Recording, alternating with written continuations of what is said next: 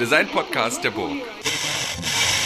Herzlich willkommen zu einer neuen Folge des Hurra Podcasts. Und ich fange heute mal ein bisschen anders an, weil in dem Survey, da gibt es auch unter dem Podcast den Link, also unsere Umfrage, die wir immer in dem Podcast machen, hat nämlich ähm, ähm, zutage gebracht, dass wir uns besser vorstellen sollen. Also einerseits ich, der den Podcast moderiert, aber auch ähm, die Gäste, die wir immer einladen. Und deswegen will ich das jetzt mal kurz machen und dann noch mal ein bisschen genauer darauf eingehen. Mein Name ist Christian Zöllner, ich bin Professor für Designmethoden und Experiment im Studiengang Industrial Design im Fachbereich Design der Burg Giebichenstein Kunsthochschule Halle. Das ist eine der ältesten Kunsthochschulen in Deutschland und ich glaube sogar einer der größten Designfachbereiche in Deutschland. Das heißt, bei uns studieren über 1000 Leute in verschiedenen Studienrichtungen und Studiengängen und ich bin eben im Industrial Design ähm, so verortet. Und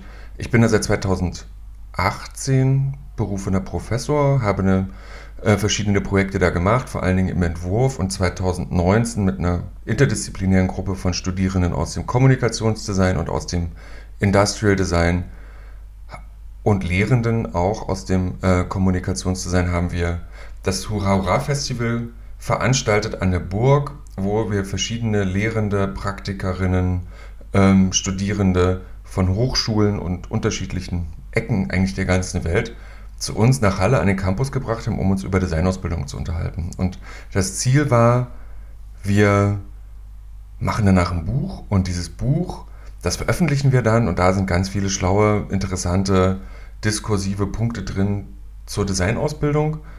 Und das ist aber nie passiert, weil dann kam die Corona-Pandemie und niemand hatte so richtig Lust und die Energie, so ein Buch zu machen. Und außerdem haben wir während des Festivals gar nicht geschafft, mit allen Leuten zu sprechen, die wir eigentlich für diese Interviews vorgesehen hatten. Und deswegen gibt es jetzt diesen Podcast. Und der Podcast greift eigentlich diese Fragestellung auf. Was ist das denn eigentlich, Designausbildung? Was gehört denn da dazu? Welche Perspektiven haben wir auf die Designausbildung, aber welche kommen denn eigentlich auch danach? Also wo soll das eigentlich alles mal hinführen? Für die Studierenden, für die Lehrenden und vielleicht auch für die gesamte Gesellschaft. Und dazu spreche ich mit verschiedenen Personen aus dem Feld direkt, aber auch aus angrenzenden Bereichen. Und heute ist wieder so ein Tag, wo eher aus dem angrenzenden Bereichen eine Person da ist. Und ähm, das ist Anna-Luise Kiss. Und ähm, ich sage erstmal Hallo. Hallo Christian, hurra, hurra, dass ich bei euch sein darf.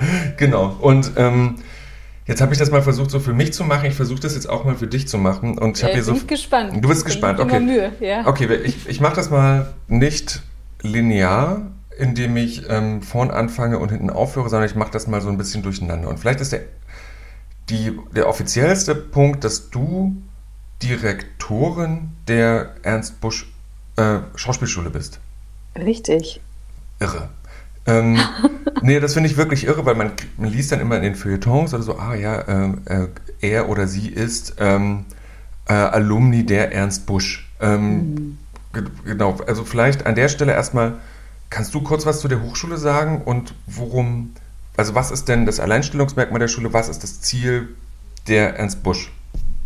Wow, okay. Also du bist die, Direktorin, du musst es wissen. Ja, ja, das stimmt. Aber äh, ehrlich gesagt habe ich meine 100 Tage noch nicht um. Ne? Ich bin erst seit Oktober, dem 1. Oktober im Amt. Also ähm, deswegen darf die, die, die, Erwartungshaltung darf ein bisschen runtergeschraubt okay. werden. Aber klar, ja, ich bin die Rektorin. Ähm, die Hochschule für Schauspielkunst Ernst Busch ist eine Hochschule, die ja, so wie du es beschreibst, sehr, sehr viele Prominenz hervorgebracht hat äh, im Laufe der Jahrzehnte, die es diese Hochschule schon gibt. Sei es im Schauspiel, sei es in der zeitgenössischen Puppenspielkunst, in der Choreografie, in der Regie, in der Dramaturgie, ähm, weil das macht die Hochschule für Schauspielkunst Ernst Busch aus. Sehr, sehr vielfältige Studiengänge der darstellenden Künste, die dort auch sehr stark miteinander arbeiten, auch mit, aber auch mit der Praxis natürlich viel arbeiten. Ne? Berlin ist natürlich der Standort um sehr, sehr frühzeitig im Studium, sei es in der freien Szene, auf den Sprechbühnen, Erfahrungen zu sammeln, mit großen Stars zusammenzuarbeiten. Und das insgesamt ist so eine Konstellation, glaube ich, aus der heraus sich das so ein bisschen erklärt, warum so viele wunderbare, tolle junge Talente aus dieser Hochschule immer schon hervorgegangen sind. Eine sehr alte Schule, also es gibt so unterschiedliche Auslegungsformen. Man könnte sagen, sie geht zurück bis ins Jahr 1905. Vielleicht gehen wir ähm, da, ja, das ist Max Reinhardt, Schauspielschule des Deutschen Theaters. Das könnte man als Wurzeln dieser Hochschule ansehen. Auf jeden Fall ist die Beziehung zum DT sehr, sehr stark, noch bis heute, auch aus, dieser, aus diesem geschichtlichen Kontext. Ähm, aber so richtig offiziös, würde ich sagen, beginnt es dann so nach dem Zweiten Weltkrieg in den 50er Jahren als es noch eine Fachschule war und wirklich vor allem Schauspiel, dann kam eben zeitgenössische Puppenspielkunst dazu, ähm, dann die Regieabteilung, das Regieinstitut, das Teil der Hochschule wurde, das BAT Studiotheater im Prenzlauer Berg wurde Teil der Hochschule. Und so hat sich das gerade auch in der DDR ähm, zu einer damals wurde gern vielleicht mal gesagt auch so Kaderschmiede mhm. ähm, der darstellenden Künste entwickelt nach der Wende hat es die Hochschule geschafft, nicht von anderen Hochschulen in der Stadt sozusagen verschluckt oder einverleibt oder liebevoll übernommen zu werden, sondern äh, ist weiterhin den eigenen Weg gegangen und dass das auch wirklich sehr erfolgreich. Ähm, so dass heute die Hochschule wirklich eine Hochschule ist, einen neuen Standort auch bewohnt. Früher waren die verschiedenen Abteilungen der Hochschule sozusagen im Stadtbild verein, verteilt. 2018 kam der Umzug auf einen gemeinsamen Campus in der Zinnowitzer Straße. Also wir sind jetzt in Mitte, ähm, haben aber das BAT Studiotheater im Prenzlauer Berg noch behalten. Alle sind jetzt unter einem Dach. Es hat so ein bisschen gedauert, bis alle zusammengefunden haben. Ne? Die Pandemie kam quasi direkt nach dem Umzug um die Ecke und hat es ein bisschen erschwert, dass man sich da äh, in diesem neuen Haus gemeinsam zurechtfindet. Das ist ein Prozess, den wir jetzt so richtig mit voller Kraft vorantreiben können. Was bedeutet das eigentlich, wenn so viele darstellende KünstlerInnen aus der Praxis, aus der Lehre, von den Studierenden zusammen sind und zusammenarbeiten können, so wunderbare Bühnen zur Verfügung haben. Wir haben neben dem BAT auch noch zwei große Bühnen im Haus. Ähm, wir können die Außenflächen bespielen. Ähm, es gibt ein wunderschönes Puppenmagazin, wo, wo äh, die ganze Geschichte der Hochschule, was die zeitgenössische Puppenspielkunst abgebildet ist. Ein, äh, es gibt Werkstätten, Holzwerkstätten, eine Schneiderei, eine Gewandmeisterei. Also äh, ein bisschen ist diese Hochschule auch zugleich ein Theater. Mhm. Liegt so dazwischen. Und man kann wirklich eigentlich authentisches Theater machen, dort auch erlernen und erleben und mit großartigen Kolleginnen und Kollegen, die eine wahnsinnige Erfahrung mitbringen, aber eben auch immer diesen starken Konnex und die Beziehung, den Austausch zur Praxis haben. Ja. Das ist die Hochschule für Schauspielkunst. Und weil du das gerade sagst, diesen, diesen Bezug zur Praxis, ähm, weil wir ja noch dabei sind, also vielen Dank für diesen, diesen Exkurs äh, zu Ernst ja. Busch, den habe ich jetzt mal so äh, kurz reinschieben lassen von dir, Dankeschön. Äh, ja.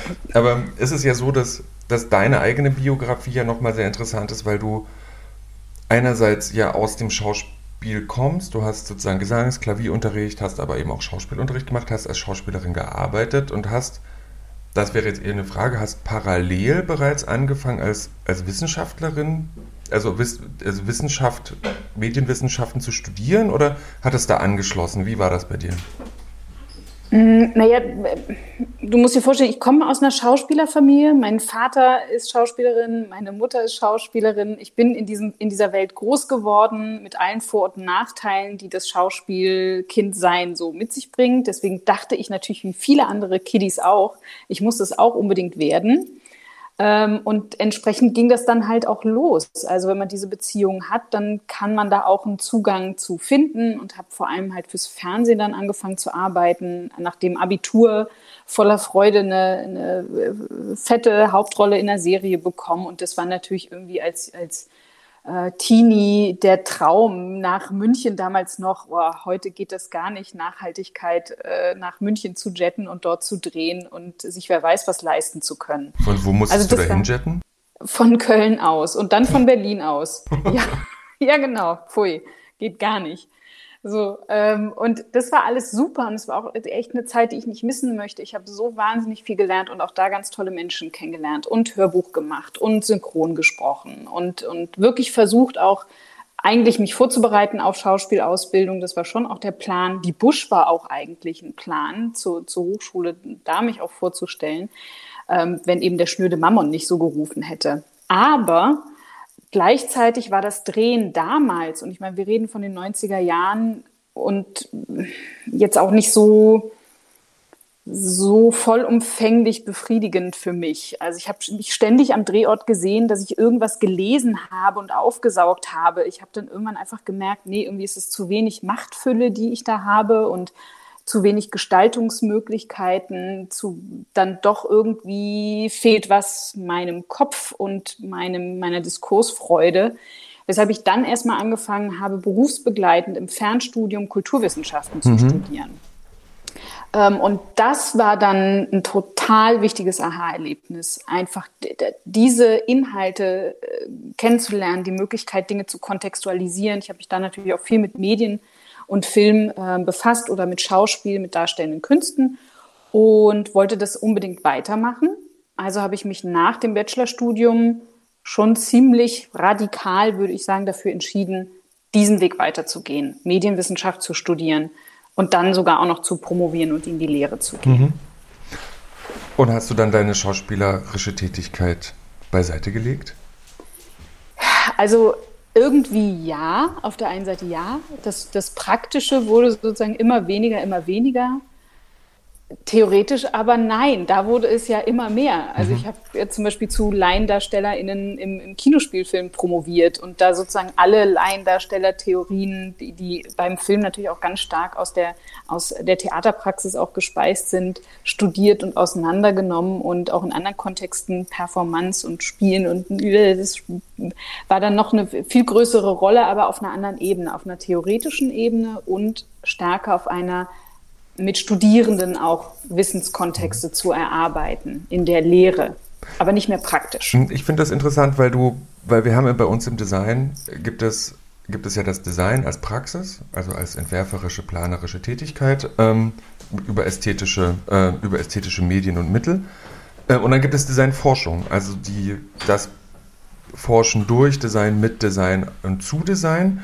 Ähm, und viele Design Theoretiker kommen, oder nein, das heißt viele, es gibt welche, die kommen von draußen, die kommen aus den Kulturwissenschaften, aus den Technikwissenschaften, aus den, ähm, aus, der, aus den Geschichtswissenschaften dazu. Und dann gibt es aber eben auch die, die kommen direkt aus der Praxis. Und die haben natürlich nochmal einen anderen, einen ganz anderen Blick darauf. Ähm, ist es, ist, ist es dann bei dir auch so, dass du sozusagen Laiendarsteller zum Beispiel in deiner Promotion viel besser vielleicht sogar verstehen kannst oder das Prinzip, weil du ja selber Set-Erfahrung hast? Hm, also ganz bestimmt. Und ich glaube, also ich möchte wirklich betonen, dass äh, gute Forschung ist toll und diejenigen, die noch nie selber am Set gestanden haben oder in der Designpraxis unterwegs sind, können ja trotzdem ganz tolle ForscherInnen sein. Völlig Klaro. klar. Ne? Absolut. Ähm, und ich glaube, es gibt dann eben diesen anderen Typus, also die widersprechen sich gar nicht, keiner ist mehr wert als der andere, der eben diese Erfahrung aus, der, aus einer eigenen Praxis mit rübernimmt. Und natürlich macht das was mit den Perspektiven auf die Gegenstände, über die man spricht und mit denen man forscht. Ähm, und es kommt noch was dazu, was eigentlich nochmal zurückgeht auf die Frage, die du vorhin gestellt hast. Und ich glaube, das ist bei Design genau ähnlich. In der Forschung und in der Vermittlung von Wissensinhalten geht es natürlich auch permanent um Performance und das Spielen von Rollen und das Gestalten von Räumen und das Eröffnen von Räumen und das Arrangieren von Wissensräumen und wie, wie mache ich was, wann, in welcher Dramaturgie. Und ich glaube, das ist etwas, das ist im Design vermutlich genau so, dass auch die KollegInnen in der Forschung, im Design, in der Designforschung, wenn die aus der Praxis kommen, auch nochmal vielleicht Lehre und Wissensvermittlung oder Forschungsarrangements vielleicht nochmal einen Tick anders denken können als diejenigen Kollegen, die das eben anders machen, weil sie aus einer anderen Kultur und Praxis kommen. Ja, und, und ich glaube, das ist das, was ja, was so diesen Practice-Based Research ähm, Claim ja so ein bisschen hat, ne? dass, dass wir als, also ich, ich sag, ich nehme dich ja jetzt mal kurz mit rein, dass wir als als erfahrene Praktikerinnen ähm, rausgekriegt haben, dass durch, durch, durch Agieren Wissen bei uns produziert wird. Wir können das raus, wir kriegen da was raus durch, eben durch ich sage jetzt mal ganz blöd, durch Performance, durch, hm. durch das Acten, Enacten, durch das, ähm, ich mache etwas mit Material, das Material spiegelt mir spiegelt mir einen Wissensstand zurück, indem ich es sozusagen informiere, ich kann das lesen und es ist, entstehen Unschärfen und dadurch wird, wird Wissen, werden Wissens- oder Erkenntnisprozesse angeregt. Ich, ne, die sind noch nicht, und jetzt kommt der große Punkt, die sind noch nicht akademisch-wissenschaftlich geführt, diese Wege, aber die sind Impulse in eine, in eine bestimmte Richtung. Und das finde ich, deswegen, deswegen finde ich es total interessant, wenn Praktikerinnen in die Forschung gehen Gleichsam aber eben auch ganz wichtig, Forscherinnen in die Praxis gehen und da mhm. eben auch ihre Wissenswege nochmal reflektieren und merken, okay, ich komme hier mit einem ganz anderen Take in dieses Game. Ähm, und es bringt aber allen was. Und ich glaube, da kommt, viel Interdisziplinarität als, als Thema mit rein. Ähm, die, und, und da sind wir uns tatsächlich, ich glaube, gar nicht so. Ja, vielleicht ist das ein übergeordnetes Prinzip, wie eigentlich künstlerische Forschung funktioniert. Und ob das jetzt eben aus einer, aus einer darstellenden, ist, ist, ist, Schauspiel ist darstellende Kunst, oder? Richtig, genau. genau. Ne? Und, ja. und ja, und Gott, oh Gott, was ist Design denn für eine Kunst? Äh, Gestaltung. Komm, dann, äh, dann ist es am Ende ähm, egal. Aber ich, ich finde, ich würde gerne kurz noch weitergehen, weil bevor wir uns hier so ähm, verquatschen an der Stelle, ähm, hast du ja eben auch wirklich ganz aktiv geforscht. Ne? Du wirst, ähm, ich lese vor, du bist Vizepräsidentin für Forschung und Transfer der Filmuniversität Babelsberg Konrad Wolf gewesen, ähm, hast ähm, bist Expertin für DEFA-Filme und Vermittlerin in der Babelsberger Filmgeschichte. Ähm, hast du digitale Medienkultur ähm, geforscht, hast auf der Ars Electronica ausgestellt und hattest sogar dein eigenes BMBF-Forschungsprojekt. Und dann merke ich so, Anna-Luise Kiss ist auf jeden Fall unterwegs. So, ähm, die, wie hast du das Danke. eigentlich alles unter einen Hut gekriegt? So, also das sind ja viele, viele Ebenen, die ja, die ja nicht nur Wissensproduktion sind, sondern da steckt ja auch total viel Wissensorganisation dahinter. Hm. Ich muss eine Sache, weil, weil wir hier unter Designern sprechen, ne, damit da, das, das kann sonst echt fatal werden. Ars Electronica, da war ich äh, nicht ausstellend, sondern ich habe nur, das war meine ganz junge, als ich noch ganz Ach, jung Ausstellungsführung steht da. Ach, genau, genau. Und auch Aber nicht auch vor Ort, nicht vor Ort, sondern hier in Berlin, als es hier so eine, eine in, unter den Linden so ein, so ein Ausstellen. Genau, richtig, richtig. Und ganz easy. Also da war ich überhaupt nicht kuratorisch tätig. Ich war Studentin und habe dort mein Geld verdient. Also bitte, bitte nicht mich äh, hier in, ich bin nicht die, die Kollegen von Ars Electronica hören bestimmt zu und dann denken die, was ist das denn hier? Äh, nein. Ähm, aber aber trotzdem um, der Rest stimmt. der Rest stimmt, der, der, Rest, das bin ich. Wo hast du, die, wo hast du deine Projektleitungsskills her, um das hinzukriegen? Hm. Also die, die Projektleitungsskills für eine Vizepräsidentschaft oder jetzt für die, für den, die Tätigkeit als Rektorin oder dieses, was man heute so Hochschulmanagement nennt, hat, glaube ich, mit ganz vielen Dingen zu tun. Also zunächst einmal ganz banal Fortbildungen. Mhm. Ich kann das nur empfehlen. Also wenn man im akademischen Kontext unterwegs ist, wird einem das ja echt ganz, eröffnet das einem ja ganz viele Möglichkeiten, sich fortzubilden. Und es sind oft hochkarätige Leute, die einem wunderbares Mitteln, äh, Wissen vermitteln. Also da kann ich immer nur den Appell mhm. äh, geben, nutzt bitte die Zeit, wenn ihr akademische MitarbeiterInnen seid und nehmt, was ihr kriegen könnt, weil das ist sonst in, in der freien Wildbahn nicht mehr zu bezahlen, was mhm. man da an tollen Dingen vermittelt bekommt. Also das ist eine.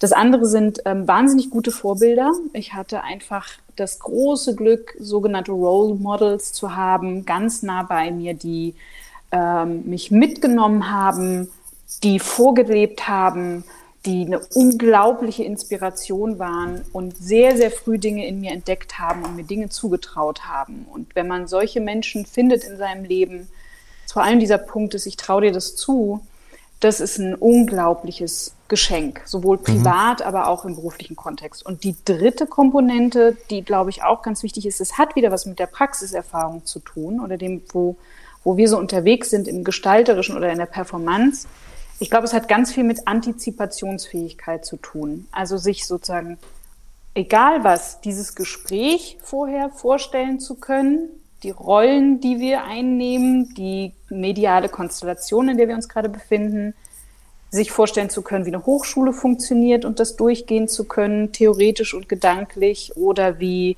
äh, AS-Sitzungen, akademische Senatssitzungen funktionieren, also sehr stark über Rollenmodelle, Raumkonstellationen ähm, und Energien in so einer, in einer, in einer, sehr, in einer Begabung der Antizipation nachdenken zu können.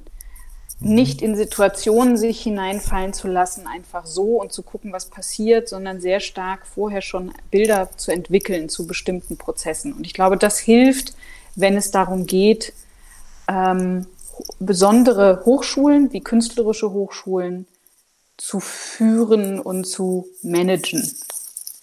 So kann ich das beschreiben. Finde ich total interessant, dass, dass du von Rollen sprichst, von medialen Settings, ähm, von Einfühlen in eine Situation und ich, das vielleicht eben, weil du ja eben auch aus dem Schauspiel kommst, ist das vielleicht auch eine Sache, die die man vielleicht auch im Schauspielunterricht oder im Schauspielstudium lernt. Also dieses, du hast auch ne, dieses Rollen einnehmen. Das ich bin mir jetzt mit Quellen immer manchmal so unsicher, aber es ist Marion von Osten, wir spielen alle Theater. Also, dass wir immer Rollen einnehmen, egal wo wir uns sozusagen gesellschaftlich bewegen und dass das aber vielleicht dann doch eine, eine Skill ist, die doch dann aus deiner tatsächlichen Praxis oder Training for Practice sozusagen irgendwie rauskommt. Ne? Dieses, okay, wer ist denn hier gerade wer? Wer wird welchen wer macht jetzt welchen Move, wer reagiert wie, wie kann ich mich in Stellung bringen, um darauf möglichst einnehmend zu reagieren. Ja, sicher. Also ich würde es jetzt gar nicht einer Autorin oder einem mhm. Autor zuschreiben, weil das ist etwas, was, über, über das ja viele schon philosophiert mhm. haben oder auch parallel im, im, in der Managementliteratur viel philosophiert wird. Ähm, oder auch ja, ja, etwas banal geschrieben, also das gibt es ja durchaus auch. Und da würde ich dir zustimmen. Das hat sicherlich was mit diesem Erfahrungskontext zu tun. Den kann man aber auch woanders lernen, glaube ich. Aber sicherlich hat das auch was mit der Freude daran zu tun, sich in andere Menschen hineinzuversetzen. Oder einer Begabung vielleicht. Sind das auch Sachen, die man nicht unbedingt lernen kann, immer nur.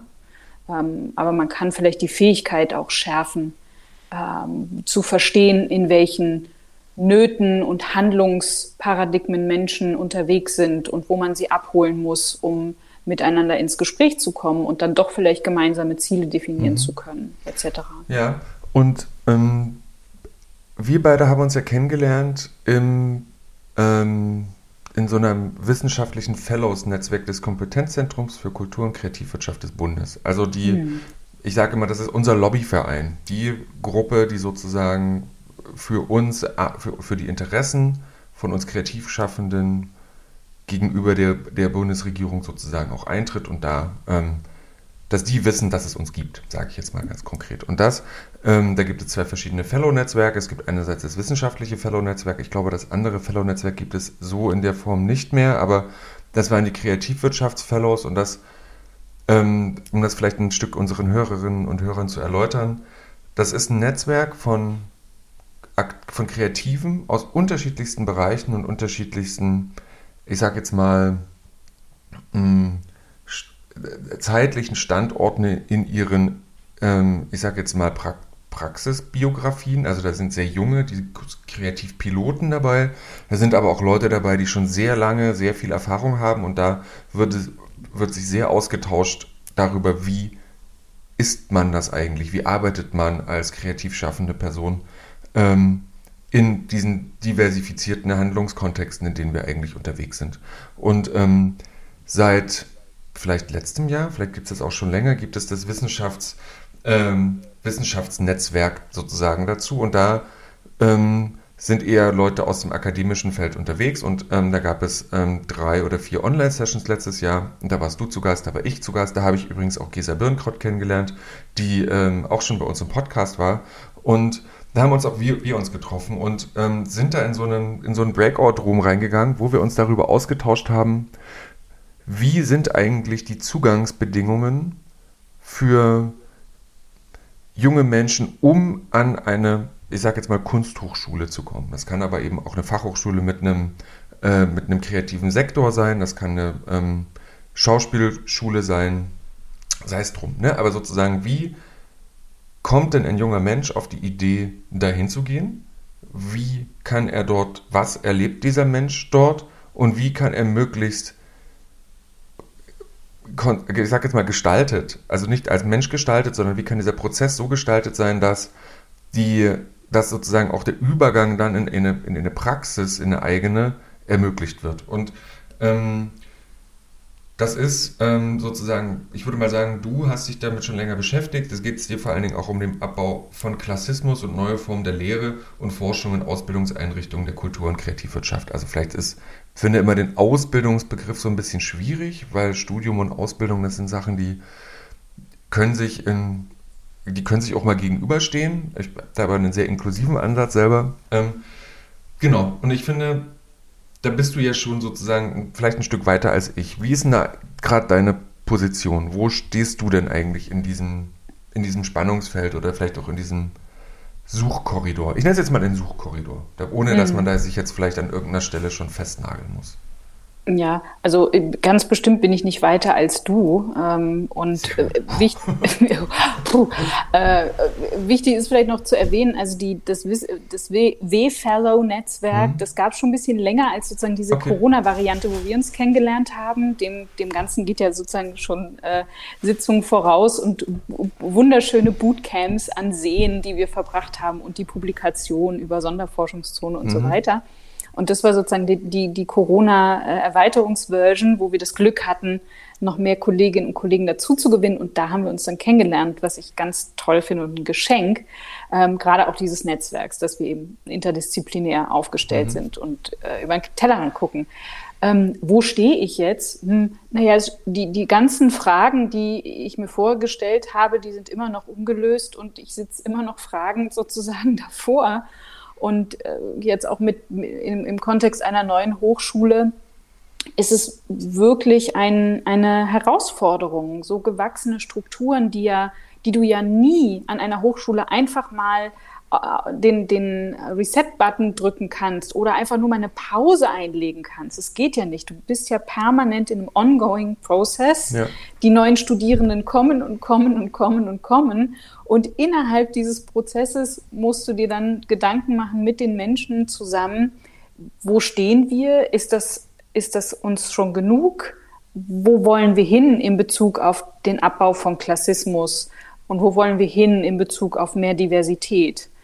Und da ist es, sind so zwei Gedanken, die ich im Moment habe, sind vor allem jetzt speziell auch für eine Hochschule wie die, wie die Ernst Busch, aber das gilt auch für andere Hochschulen, dass ich den Eindruck habe, dass die Pandemie uns da vielleicht wieder ein bisschen zurückgeworfen hat. Also ich glaube, es wird echt anstrengend oder wir brauchen eine Anstrengung nach der Überwindung der Pandemie, dass wir wirklich die Studierenden, potenziellen Studierenden, die jungen Menschen finden und ansprechen, offensiv ansprechen, die ähm, durch diesen Rückzug ins Digitale und den Rückzug auch der Hochschulen auf sich selbst, wir mussten ja quasi dicht machen in gewisser Weise und konnten auch gar nicht mehr so viel mit der Praxis kommunizieren, weil schon allein ja mit Maske und, und Pandemieordnung und und und ähm, da ist ein Stück, glaube ich, wieder weg, was wir vorher hatten befürchte ich. Also das heißt, das ist so ein Punkt, wo ich glaube, das wird echt nochmal wichtig, dass wir darüber ganz intensiv nachdenken.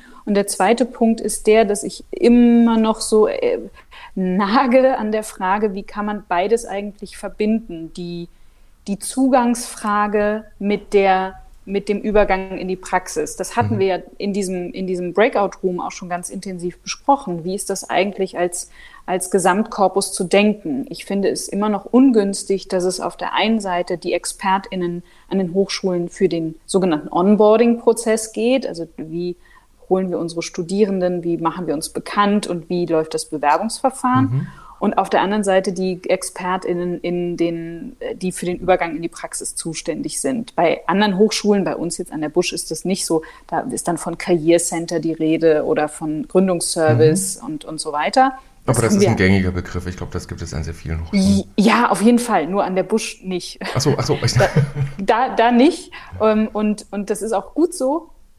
Ähm, aber die, die Buzzword, Buzzwords hm. sind sozusagen den, glaube ich, vielen Kolleginnen und Kollegen bekannt.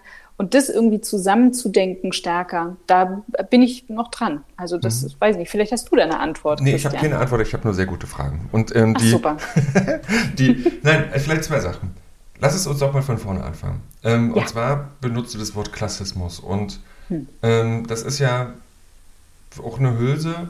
Ich würde dich aber da vielleicht nochmal, ich sag mal selber, was ich davon denke, und dann lass uns mal kurz über das Wort Klassismus sprechen. Und zwar, Klassismus ist anders als beispielsweise Rassismus ähm, eine Art von, ich sag jetzt mal, Vorurteil oder, oder, oder struktureller Ungerechtigkeit, die eben nicht, eben, ich kann es leider gerade nur am Beispiel von Rassismus machen, nicht darauf auf der Hautfarbe oder der ethnischen Zuschreibung äh, basiert, sondern darauf, in welchem, in welcher Gesellschaftsschicht man sich sozusagen befindet, ne? oder welche einem auch zugeschrieben wird. Ne? Also ist man, ich sag's mal ganz platt, Arbeiterkind oder Akademikerkind. Das ist ja immer so diese Polarisierung, die da sozusagen aufgemacht wird und ähm, dass sozusagen da eben man eben sich auch Menschen sich auch darüber identifizieren, eben über ihren Klassenstand ähm, und darüber eben, eben bestimmte biografische Entscheidungen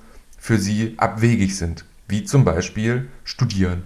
Ne? So, ich, ich komme aus einem Kohlehaushalt, ja, ich mein, seit, mein Urgroßvater hat schon Kohle aus dem Berg geholt, bei uns geht niemand studieren. Ne? Das ist ja sozusagen eine starke identitäre ähm, oder ist eine starke Identifikation mit einer eigenen Biografie, die aber einen Klassenstandpunkt hat. So, und ähm, mhm. Und die machen das beispielsweise kompliziert, Menschen, die eben genau diese Biografie haben, für ein Studium an der Hochschule zu gewinnen, weil man eben über dieses Gap drüber muss. Richtig? Ungefähr? Genau, wir könnten das noch vielleicht ein bisschen noch aufdröseln, gerne, indem gerne. wir sozusagen äh, Klasse, Klasse, was und boah, jetzt würden also die richtigen Expertinnen würden uns wahrscheinlich jetzt äh, deckeln für das, was wir hier zusammen Die sollen ruhig mal kommen, die sollen ruhig mal kommen. Und okay, okay. hier Kommentare unten. Ja, super. Okay, also bitte, bitte äh, ergänzen, ergänzen Sie uns äh, in Bezug auf das, was wir hier äh, zusammen definieren.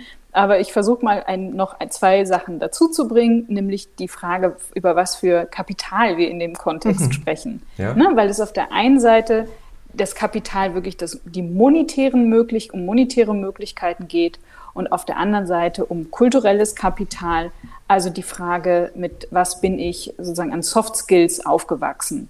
Und es ist sehr interessant, dass sich in unserer Gesellschaft scheinbar bestimmte Zuschreibungsmechanismen in Bezug auf Kapital nicht mehr so leicht aufrechterhalten lassen, weil mittlerweile trägt auch der äh, reiche äh, Bürgerssohn die shabby Jeans, weil es irgendwie schick ist. Ähm, was aber auch gar nicht so genau stimmt. Also auch das ist gar nicht so unpräzise geworden, wie man manchmal meinen könnte. Aber beim, ich glaube, das kulturelle Kapital ist ein ganz wesentlicher Faktor, auch wenn es um den Zugang zu Hochschulen oder zu Bildung geht.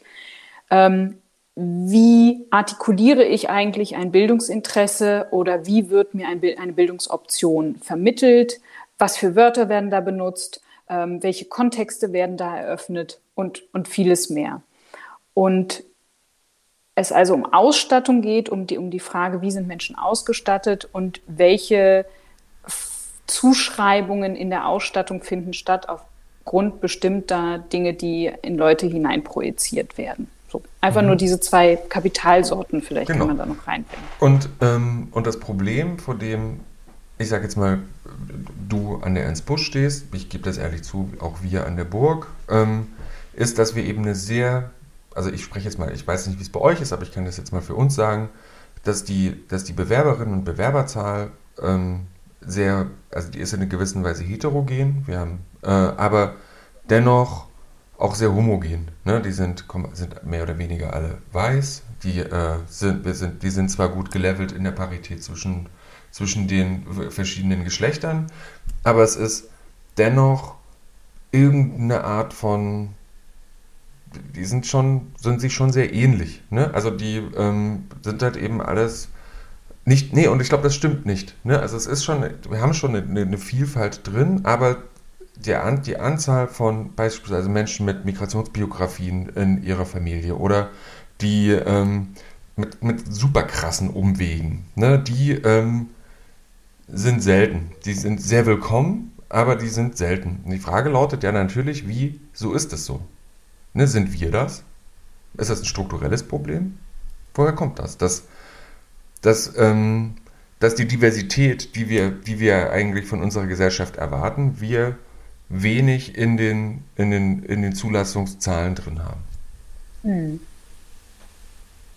Tja, woher Tja. kommt das? Genau, Tja, du hast mich gefragt, wo, wo stehe ich gerade? Mhm. Und ich habe dir gesagt, Christian, ich stehe eigentlich genau da immer noch, die, genau bei dieser Frage. Also mhm. ich beobachte das auch so, dass eigentlich ich niemanden an künstlerischen Hochschulen kenne, die nicht mit offenen Armen Menschen aufnehmen, die genau diese, diese vermeintlichen Umwege, die ja keine Umwege sind, mhm. sondern eine Riesenbereicherung, äh, umarmen, die immer auf der Suche sind nach Studierenden, die ähm, es in ihrem Leben nicht leicht hatten, äh, Studierende, die, die, die äh, wirklich nicht sofort den Mut des, der, der, der Selbstermächtigung und des eigenen Ausdrucks, des künstlerischen Ausdrucks haben, in denen man das aber schon einfach als Potenzial kennt, weil sie eine bestimmte Haltung oder Blick auf die Welt mitbringen. Also ich, das ist doch genau das Rätsel, vor dem wir irgendwie stehen dass die Menschen, die an Hochschulen tätig sind und viele der Studierenden, die an, an Kunsthochschulen ähm, unterwegs sind,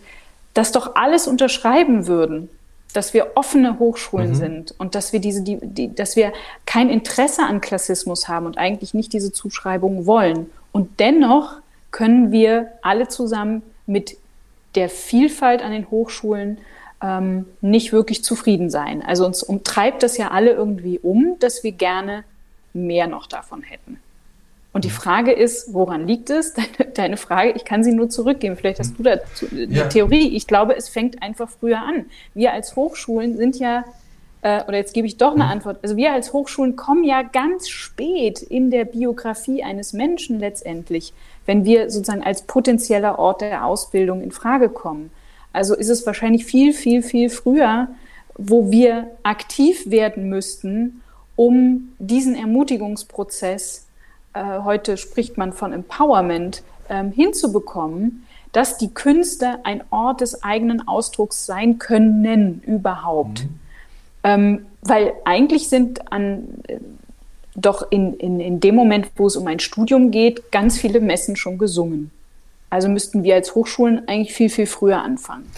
Ja, genau. Oder, also zwei Sachen. Ähm, ja. erste, erste Reaktion auf das, was du sagst, mit dem müssten wir da eigentlich anfangen, würde ich sagen, einerseits sagen, ja, genau, wenn wir uns diese Aufgabe so auf den Tisch ziehen, dann müssen wir aber auch so konsequent sein und erkennen, dass, dass unsere Aufgabe noch vor uns anfängt. Ne? Das ist aber eben auch der Punkt, sollten wir uns, also wie weit können, dürfen, sollen wir uns eigentlich in diese Ebene davon einmischen, weil die ist ja eben auch, da sind ja auch schon Akteure unterwegs, die die versuchen alles richtig zu machen. Ne? Mhm. Und, die, und das sind die Schulen, das sind, äh, das sind soziokulturelle Zentren, das ist äh, generell jegliches empowerndes äh, Kultur- und Jugendsozialarbeit, die irgendwo stattfindet. Ne? Also ne, wir können da die Allianzen schmieden, ne? aber ich glaube, an, an vielen Stellen können wir aber auch schon direkt jetzt da, wo wir schon stehen, beginnen. Und das ist das, was du vorhin auch schon gemeint hast, dass wir Role Models eine unglaublich wichtige Rolle, gespiel Rolle gespielt haben im, in deiner eigenen Biografie. Und ich glaube, eine Sichtbarkeit von. Ne, und, und das Zweite ist, dass, dass sozusagen Biografien quasi erzählt werden. Das sind Narrative, die sind, die sind sehr retrospektiv, die stehen dir aber nie auf die Stirn geschrieben. Das heißt, ähm, bei vielen Menschen sieht man das ja nicht von außen, wo die herkommen, sozusagen. Ne? Es gibt Menschen, die, äh, nee, man kann das bei den Menschen nicht von draußen erkennen, wo die herkommen. Und das, ähm, ähm, deswegen ist es so ein bisschen schwierig. Ähm, jetzt habe ich mich vertanzt, Sekunde. Mein, mein, Ziel, mein, mein, mein Punkt ist der, ähm, wenn wir Menschen aus, ähm, ich sage jetzt mal, biografischen, also Menschen mit, Bio, äh, mit, mit Migrationsbiografien zum Beispiel, viel stärker in die Lehre einbinden, die weiter vor, mit vorn hinstellen, sozusagen, um zu zeigen, äh, hey, das kann eine Option für dich sein. Ich hatte in einem, äh, ich kann das nur wiederhol also wiederholen, was ich in einem, in einem sehr frühen Podcast hier besprochen hatte mit, ähm, mit Ramon Terrada, der hat gesagt, ähm, er als Haiti haitianischer US-Amerikaner hatte in seinem Designstudium fast niemanden, der off-color war. Und das waren mhm. alles, alle Lehrenden waren waren, hatten weiße Hautfarbe. Ne? Das war für ihn total schwer, da zu relaten. Das, also der kann das, der, der hat das kulturelle Kapital gehabt. Es ist natürlich klar, in, in, in der amerikanischen Gesellschaft kann man das bis zu einem bestimmten Punkt. Aber wirklich mitzukriegen, ähm, dass das eine, eine Biografie sein kann, die für mich gilt, ist, ist mir erst in diesem Gespräch wirklich klar geworden, weil ich, ich habe dann mal mich selber reflektiert. Klar, ich mache ein Designbuch auf, ein Designgeschichtsbuch und da sind haufenweise Typen. Ne? C'est moi. Und das, ähm, wenn du aber sozusagen das nicht darstellst in deiner Hochschule, dass jemand sozusagen eben mit einem ähm, mit eben seine eigen, mit seinem eigenen kulturellen Kapital, seinem eigenen Ressourcenfundus eben auf die Website guckt und sieht, okay, ah, cool, das könnte auch ich sein. Ah, na super, mhm. dann los geht's. Ne? Und dass dann jemand so sozusagen das Empowerment machen könnte, wäre ja beispielsweise, ich, ich, mal grob gedacht, eine Lö nicht eine Lösung, aber ein Ansatz, um dem so ein Stück zu begegnen, wenn man jetzt sozusagen bei sich mal anfängt und eben nicht anfängt, bei anderen drin rumzuvorwerken, nämlich den Schu Schulen zum Beispiel. Ne? Ja, finde ich sehr klug.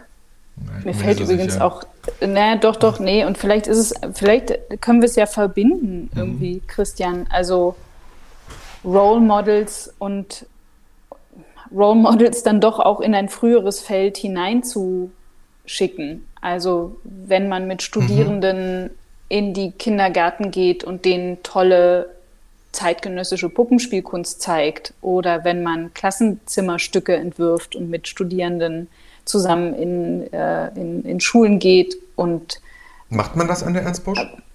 Ja, ja, ja, na klar. Also es gab, es gab früher ähm, wirklich die Tradition, dass mit den Erstis sogar ganz äh, im Einstieg des Studiums ähm, Märchen entwickelt wurden. Es war das erste Stück, das sie sozusagen gemeinsam dann auf die Bühne gebracht haben in, in, in der Eingangsphase und damit sind sie dann in den Kindergarten gegangen. Oder jetzt, ähm, das, diese Tradition gibt es jetzt leider nicht mehr, aber jetzt sind gerade eine Kollegin, die entwirft Klassenzimmerstücke, wo es auch ganz stark um Dialog mit den, mit den, mit den Schülerinnen und Schülern geht. Und es wird geguckt, was, was entsteht denn da eigentlich im Klassenzimmer, wenn eben nicht, nicht nur die Lehrenden als Role Models fungieren, sondern die Studierenden, eine diverse Studierendenschaft als, als Role Model dann vielleicht, so in deinem Sinne, mhm. ähm, da auftritt und mit denen in Dialog geht und denen eine Idee gibt, dass das ein Ort für sie auch sein könnte. So. Was mir jetzt nur äh, echt auch ein bisschen gerade auffällt, Christian, ist so, wer unterhält sich jetzt hier eigentlich? Ja, ja, also voll. Also ich weiß ja, nicht, wie divers dein Podcast ist. Also mein, mein Podcast, ich habe da extrem versucht drauf zu achten. Und es war, äh, war ein totales äh, Glücksmoment, das mal als äh, gelernt zu haben und die Chance zu haben, eben genau das zu machen. Sichtbarkeit und, und Zeit und, und Sichtbarkeit im Sinne von Hörbarkeit zu geben. Einer, bei mir ging es ja in meinem Podcast um, um äh, Filmwissenschaft, zu zeigen, wie, wie wunderbar vielfältig ist eigentlich die Filmwissenschaft. Und das war äh, total gut und hier sitzen wir jetzt wieder. Ne? Also ja, wir ja, zwei. Ja, ja, ich weiß. Und ich, ich, ich hatte, also auch ich bin ja sozusagen auch nur Teil eines Teams. Ich habe noch eine, äh, eine studentische Mitarbeiterin, Leonie, und als wir, als ich mit ihr mich darüber ausgetauscht habe, über was wir sprechen wollen, hat sie gesagt, mm, da sitzen mhm. wieder die zwei, also ich hatte das jetzt nicht die zwei Weißbrote gesagt, aber sie hat gesagt, naja, aber das ist ja schon wieder über jemanden sprechen, warum nicht Absolut. mit jemandem sprechen? Da habe ich gedacht, richtig, richtig, richtig, richtig.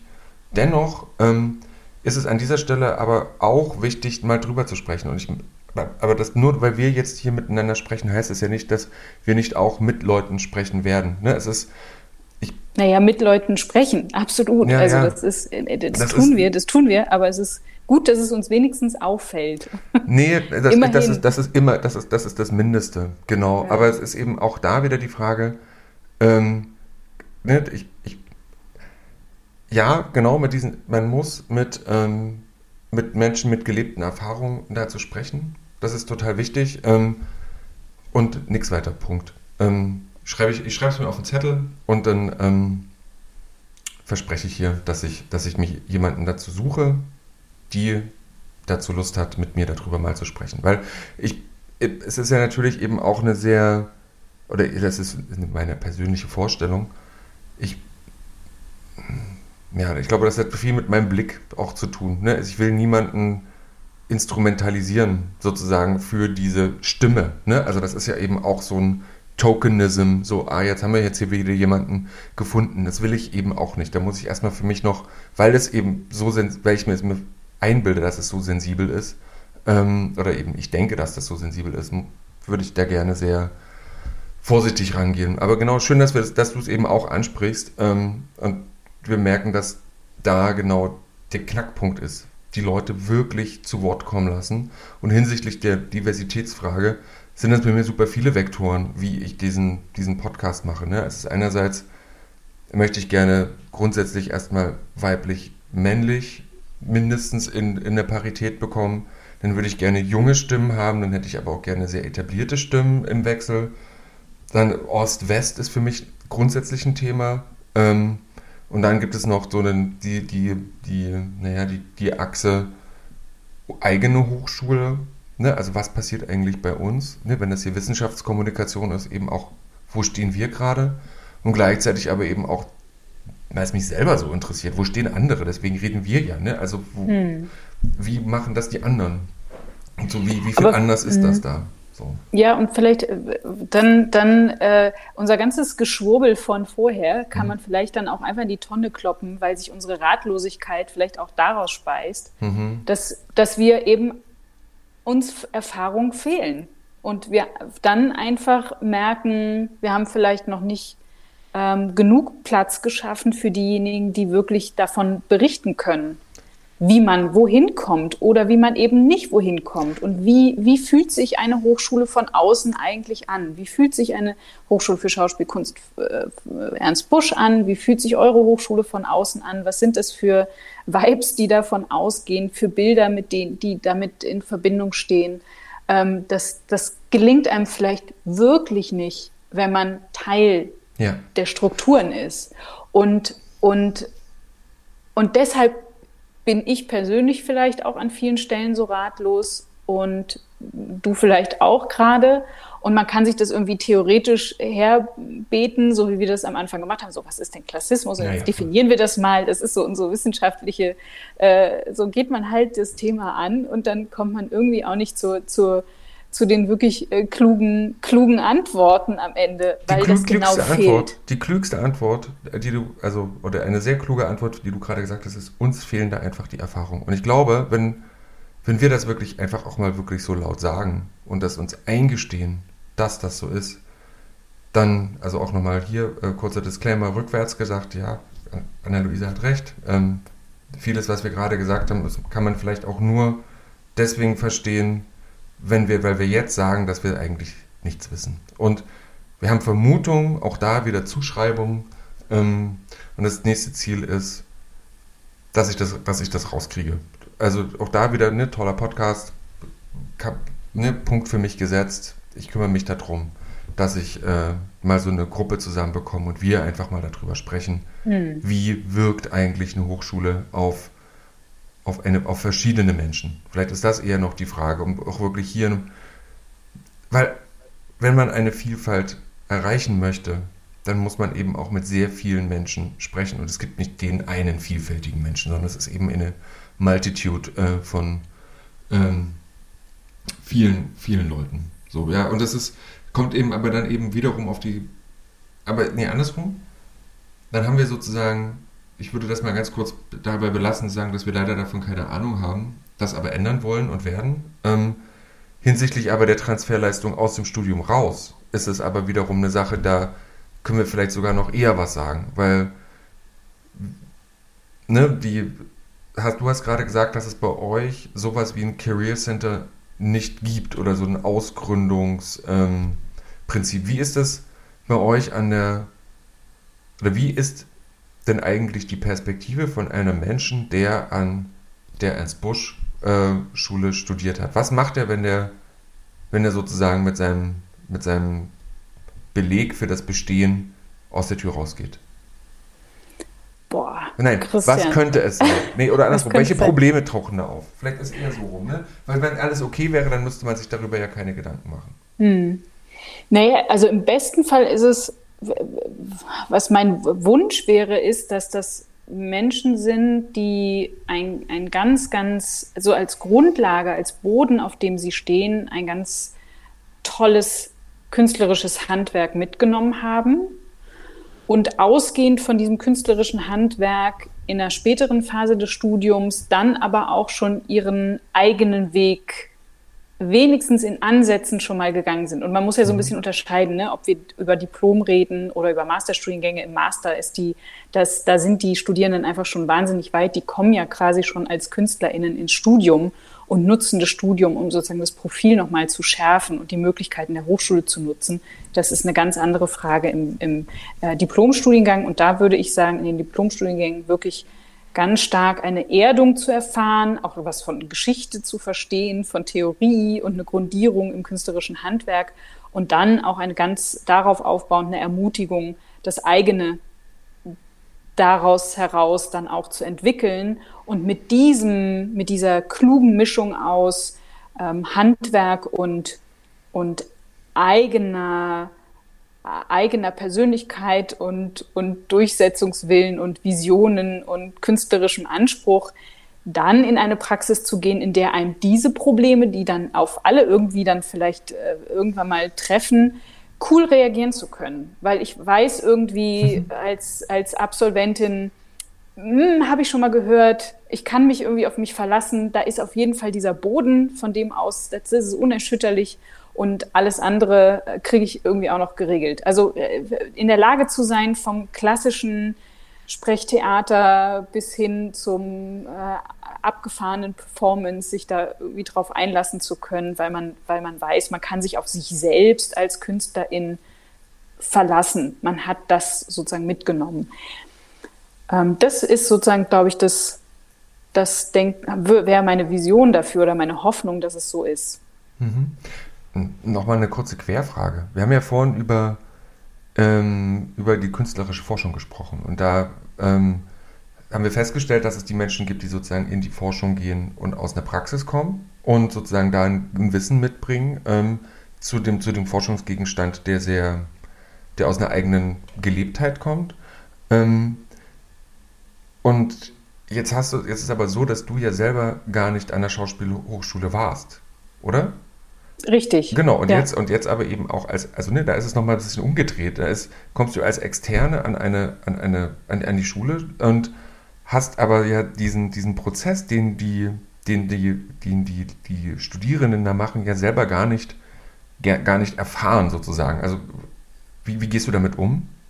Ja, und dann kommt bei der Busch noch dazu, bei der Hochschule für Schauspielkunst, dass das auch nicht vergleichbar ist, glaube ich, mit anderen, oder das mhm. weiß ich, mit anderen ähm, Schauspielschulen oder mit anderen Hochschulen oder äh, Ausbildungskontexten oder Lehrkontexten, in denen Puppenspielkunst gelehrt wird oder Regie gelehrt wird, weil es eben eine sehr stark auch äh, methodische Vision dahinter steht, ähm, die sich auch, die zwar übertragbar ist, aber die schon sehr genuin dort entwickelt und über Jahrzehnte hin auch gepflegt und, und ausgebaut mhm. wurde. Ähm, ich, ich kann mich ja als, das wird manchmal auch ein bisschen verwechselt. Als mhm. Rektorin bin ich nicht in der Position einer Intendantin oder einer Oberlehrerin, die den Lehrenden sagt, wie sie ihre Lehre machen sollen, und äh, wie das, ne, die Lehre und die Künste sind frei, sondern meine Aufgabe ist es da wirklich zu gucken, dass ich Strukturen schaffe, in denen genau das möglichst frei passieren kann. Mhm. Also die Studierenden möglichst eine optimale Bedingungen vorfinden, die Lehrenden möglichst optimale Bedingungen vorfinden und die Kolleginnen und Kollegen aus der Administration und Technik genauso so dass diese Aushandlungsprozesse von wie findet Ausbildung denn dann statt und was kommt zuerst und was kommt am Ende und wie müssen wir Bühnenzeiten organisieren und all diese Dinge ähm, eigentlich dann gar nicht mehr so viel von mir brauchen, außer einer guten Moderation ähm, und, und einem Zusammenführen von Menschen, von denen ich das Gefühl habe, die sollten mal miteinander reden. Und dann entsteht da ganz viel. Also ich muss gar nicht unbedingt so mhm. viel Detailwissen mitbringen, was jetzt die konkrete Ausbildung angeht, weil ich es A, also manche Dinge dann doch auch wieder ne, antizipieren kann. Und es gibt ja auch Literatur, jede Menge Literatur und Bücher, die man lesen kann dazu, was ich auch getan habe. Und zum anderen, weil eben die Aufgabe speziell als Rektorin eher eine ist, die Strukturen ermöglicht ähm, und erweitern soll und moderierendes Denken in so einem, in so einem Korpus. Mhm. Also ich sehe das nicht als Malus, da jetzt nicht selber durchgegangen zu sein. Manchmal ist ja so eine Außenperspektive auch ganz gut. Da lösen sich manche Dinge, die für die, die drin sind, drinstecken und wahnsinnig kompliziert erscheinen, etwas, etwas leichter. Mhm. Und, und ich glaube, das ist eine Sache, die eben auch den, die Perspektive der Studierenden beispielsweise von der, von der Filmhochschule, wie von eben der Kunsthochschule oder ich kann, spreche gerade nur für das Design, so ein bisschen eint, dass, dass man eine, eine sehr generalistische Ausbildung genossen hat. Also dieses, man kann viele Sachen gut, ist aber jetzt eben nicht spezialisiert auf eine ganz besondere Sache, sondern kann eben sich dieses ähm, antizipieren, das finde ich einen schönen, ne, das, das taucht immer wieder bei uns auf, ne? dieses, ich habe gelernt, mich auf verschiedene Settings reagierend einzulassen, kann aber gleichzeitig aber auch eine grundlegend agierende Rolle einnehmen, um Settings zu schaffen und kann in denen ästhetisch agieren. Und über, diese, über dieses ästhetische Ausagieren kann ich was erreichen. Impact beispielsweise. Ne? Ich kann Leute dazu bringen, ich ja, wenn man jetzt mal eine komischen Kunst wäre, zu lachen. Ne? So, aber ich kann aber auch bestimmte ähm, ähm, Gedankenprozesse antriggern. Und je nachdem, welche Medien, welche Handlungsaktionen ich irgendwie vornehme, sind die, sind die, sind die tiefer oder eben weniger tief. Und ich glaube, ähm, was damit aber grundsätzlich einhergeht, das ist so ein bisschen so ein Schicksal von, ähm, von diesen künstlerischen oder generellen Studiengängen, dass die eben keine, kein Employment am Ende gewährleisten. Also man geht nicht aus der Hochschule raus und dann stehen dann schon zehn Headhunter davor und sagen, ach, ähm, ja, kommen Sie doch mal bitte mit, wir hätten hier einen 9-to-5-Job anzubieten. Ähm, perspektivisch übrigens mit Haus und Hund und Gartenzaun. Sondern das ist ja auch ganz oft eine Sache, die wird, kriegt man ja auch so ein bisschen, diese Vorstellung kriegt man ja auch so ein bisschen ausgetrieben während des Studiums, dass das vielleicht gar nicht die, das ist, wo man unbedingt hin will, oder? Also ich glaube, ich glaube, äh, ganz viele, also die Mehrheit würde ich sagen, die an Kunsthochschulen geht, für die ist es eher eine schwierige Vision, ohne die herabwürdigen zu wollen. Voll, Wirklich nicht. Ja. Jeder, jeder lebt sein Leben und äh, hat seine eigenen äh, äh, Ideen, was sie oder ihn glücklich macht. Aber in der Tat ist das nicht das, worauf eigentlich eine Kunsthochschule so in der Regel hinarbeitet, sondern das sind ja doch meist Menschen, die ähm, nicht so sehr, also jetzt auf einer ganz abstrakten Ebene, weil natürlich wird man als Puppenspielerin auch engagiert und als mhm. Choreografin etc., aber trotzdem sind es in der Mehrheit ja doch eher so vom, vom Mindset her Menschen, die nicht so sehr gebeten werden wollen, als vielmehr selber in einer Position dann auch sind, Dinge zu gestalten und aus sich selbst heraus zu schöpfen und entstehen zu lassen. Ähm, und nicht die Headhunter brauchen, um ihnen zu sagen, dass sie irgendwie äh, in, in einer Position sind, wo dann was entstehen kann. Also mhm. das, ne, dieses, diese, Ab, diese Abhängigkeit im, im Entstehen lassen ist da, glaube ich, eine andere. Das soll aber kein Appell für prekäre Arbeitsbedingungen sein. Natürlich ist es auch total schön, wenn einfach am Ende ähm, eine Intendantin kommt, ein Intendant oder eine, eine tolle Kompanie und die Choreografin engagiert und es gibt anständig Kohle dafür und man kann sich vielleicht doch ein Haus mit Hund leisten, weil das überhaupt keinen Widerspruch darstellt ja. zu einer künstlerischen und kreativen äh, Arbeit und Denken und auch, auch Sesshaftigkeit. Also ich meine, unter unter dem Aspekt der Nachhaltigkeit müssen wir, glaube ich, auch wirklich unsere Bilder der KünstlerInnen nochmal überdenken, die ja immer irgendwie sehr stark, äh, Jetten. zumindest, ja, in den 90 also ich kenne das so, äh, irgendwie Kind der 80er, 90er Jahre, dass das äh, so ein Idealbild immer dieses Jetten war oder dieses mal hier, mal dort sein. Und man sieht auch, dass in Berufungen das immer eine wahnsinnig große Rolle spielt oder bei Honorarprofessionen, wo die überall schon waren und alle, und man sagt O und A. Und ja, natürlich ist das eine Weltgewandtheit und großartig und toll und man möchte gar nicht einengen, aber unter dem Aspekt der Nachhaltigkeit sind diese Bilder natürlich auch alle nochmal zu hinterfragen. Also gibt es nicht auch eine Qualität in einer, in einem Beharren auf mikrokosmische Pflege von Kunst und Kultur? So. Auch wieder so eine Frage, Christian, wo ich keine Antwort drauf habe. Ich merke gerade, ich bin keine sehr günstige Gesprächspartnerin. Nee, doch, nee, nein, nein, nein, nein, nein, nein. Wir, wir, wir, wir haben ja nicht den Anspruch auf Antworten, ne? sondern, also ich finde das schon gut, dass das sind Gedanken, sind ja eher Gedankenstränge, die wir hier so anlegen und die nehme ich ja auch noch mit aus diesem Gespräch, aber vielleicht auch die ein oder andere Hörerin, der, ähm, triggert das vielleicht in eine, in eine bestimmte Richtung und wer weiß, was das, was das dann eben ist. Aber ich finde trotzdem aber nochmal diesen, diesen, was du sagst, dass es so viele verschiedene Wege gibt, die man da gehen kann, ist aber eben auch eine, eben auch eine Aufgabe für uns Lehrende, da eine, eine Toleranz für diese Widersprüche zu schaffen, in denen man dann am Ende halt drin steht. Und, und, und, und so sehr, so sehr das sozusagen so ist, ist aber eine, eine Befähigung zur Nachvollziehbarkeit, eine Befähigung zur, zu, zum Verstehen, wie, wie so ein Markt funktioniert, aber dennoch total wichtig. Also das in eine Blauäugigkeit dann da rauszugehen, kann ja nicht das Ziel sein. Und ich merke aber, dass ist, ähm, es, es wird nicht an, also es wird immer versucht, an den Hochschulen irgendwie zu, so, zu integrieren, aber der Stoff, alles, was man sozusagen grundsätzlich lernt, ist ja schon so viel. Und dann wirkt das, sag jetzt mal, eine Art von Betriebswirtschaftslehre, ich sage jetzt mal ganz, als, also, oder eben wie kriege ich meine Haut zum Markt, ähm, das wird erst so ein Appendix gesehen, der gerne mal vernachlässigt wird. Ne? Das, ist der, das fällt dann aber eben auf am Ende, dass man da gar keine Vision für entwickeln konnte, wie man das eigentlich haben möchte. Und vielleicht ist es auch okay, vielleicht müssen wir uns einfach grundsätzlich daran gewöhnen, dass das eben eine Situation ist, die nach einem so generalistischen Durchschüttelstudium eben auf die Menschen zukommt. Nichtsdestotrotz hast es aber eben eine sehr prekäre Perspektive, die dann eben vielleicht nicht dazu führt, das volle Potenzial ausschöpfen zu können. So, das ist dann so ein. Ja, da ist man wieder in, in, in einem ganz äh, wunderbaren Dilemma, aber wenn es einfach wäre, wäre es einfach.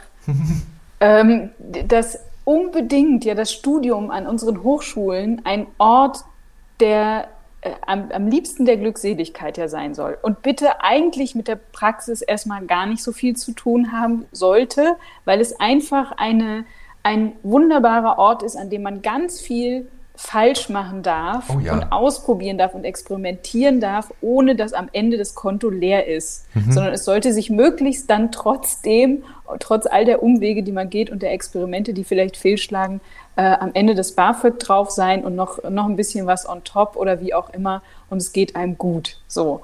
Das ist doch eigentlich total toll. Aber ich gebe dir recht, dass am wenn man dann sozusagen den Weg in die Praxis macht und man hat das überhaupt noch gar nicht reflektiert, was das bedeutet, dann kann, kann dieser Realitätscheck natürlich echt eine harte Sache sein. Und dann ist es natürlich auch total schade, wenn es, wenn das dann zur Konsequenz hätte, dass die ganzen Ideale, die man aufbaut während des Studiums in Bezug auf seine Kunst, ähm, dann sozusagen so unter Beschuss geraten in, in dem Moment und das vielleicht irgendwie echt eine krasse, krasse Relativierung stattfindet.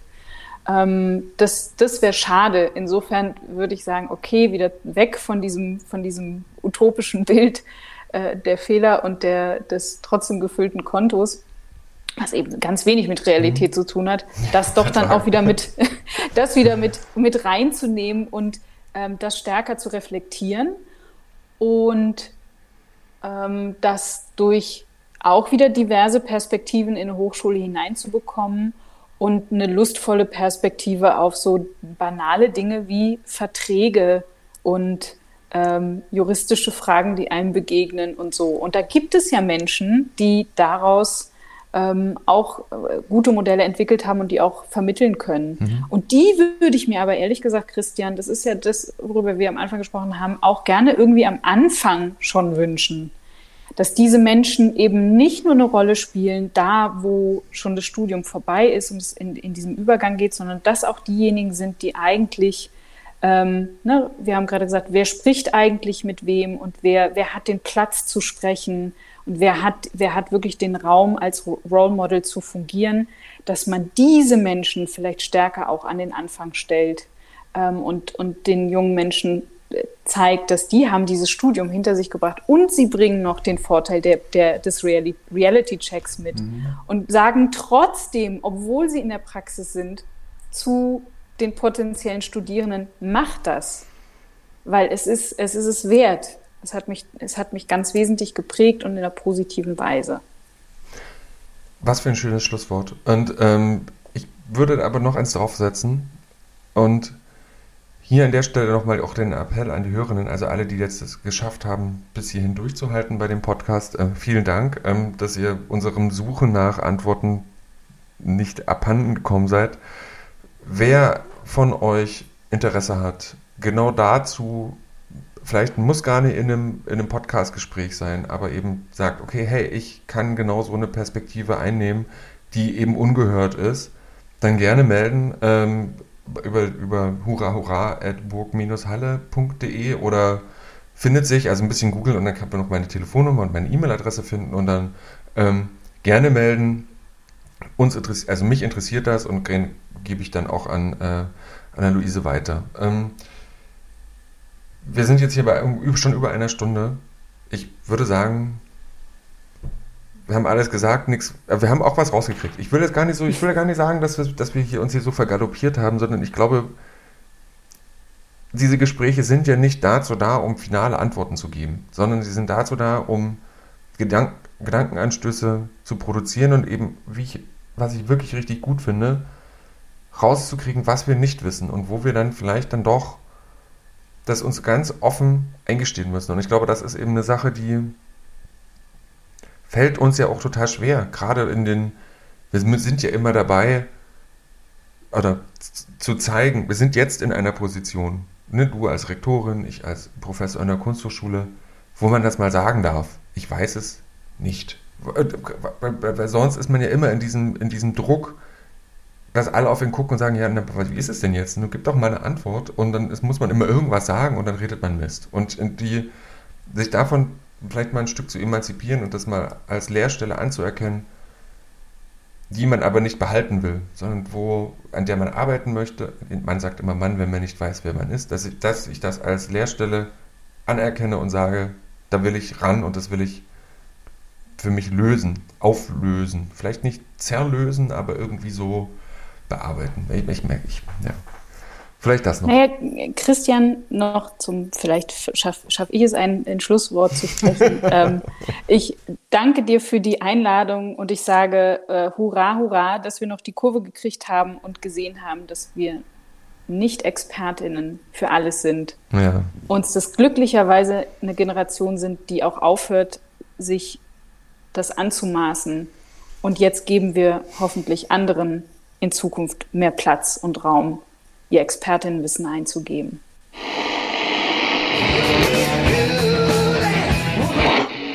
Als ich zur Schule ging, ging das ziemlich schief.